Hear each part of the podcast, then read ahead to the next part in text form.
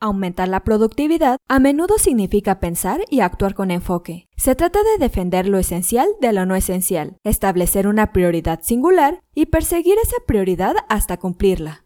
Sin embargo, el aumento de la productividad también requiere una mejor gestión del tiempo. Es por ello que en este episodio te damos algunos consejos para que te conviertas en un médico más productivo. Comenzamos.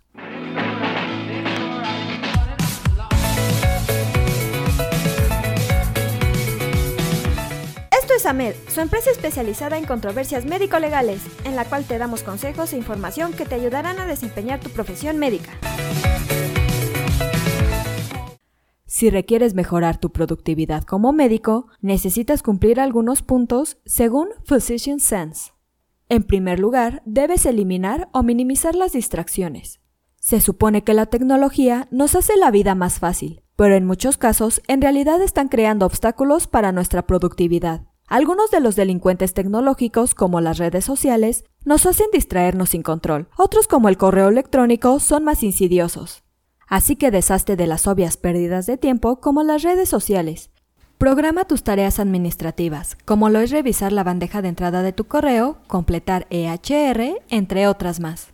Como segundo punto, establece una prioridad. Una vez que hayas eliminado o minimizado tus distracciones, es hora de establecer una prioridad administrativa singular para el día. Esta es la única tarea decisiva que debes realizar ese día. Establecer una prioridad administrativa singular para cada día puede ser un desafío para ti como médico, porque en la mayoría de los casos los médicos están capacitados para ser reactivos respondiendo a las necesidades de sus pacientes.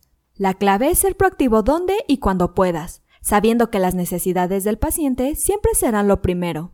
Como último punto, ejecuta sin piedad. Cíñete a tu horario y haz esa cosa molesta. No permitas que nada que no esté relacionado con el bienestar del paciente o las necesidades familiares interfieran. Ahora que eliminaste o minimizaste las distracciones y estableciste una prioridad, estás listo para ejecutar sin piedad. Pero ¿qué significa eso exactamente? Te has dado más tiempo atacando tus distracciones y te has dado una misión clara al establecer una meta. Ejecutar sin piedad a menudo es la parte más difícil. Este paso requiere que tú como médico digas no a todo lo que interfiera con el cumplimiento de la prioridad del día, excepto las necesidades del paciente.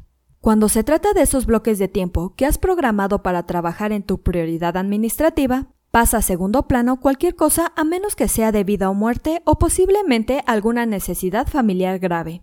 Esto significa ignorar la necesidad de revisar Instagram, responder ese mensaje de texto de su mejor amigo o dirigirse a la cafetería para tomar su decimotercera taza de café. Siguiendo estos puntos podrás ser más productivo y convertirás estas acciones en buenos hábitos.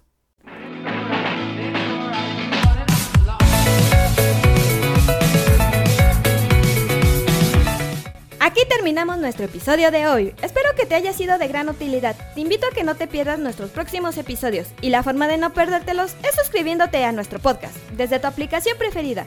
Y si te ha gustado, compártelo en tus redes sociales, con lo que estarás ayudando a otros profesionales de la salud a mejorar dentro de su consultorio o clínica. Y nos ayudarás a llegar a más personas. Recuerda visitar nuestra página en www.amdl.com.mx, así como en nuestras redes sociales que son Facebook, Instagram y Twitter. Hasta la próxima.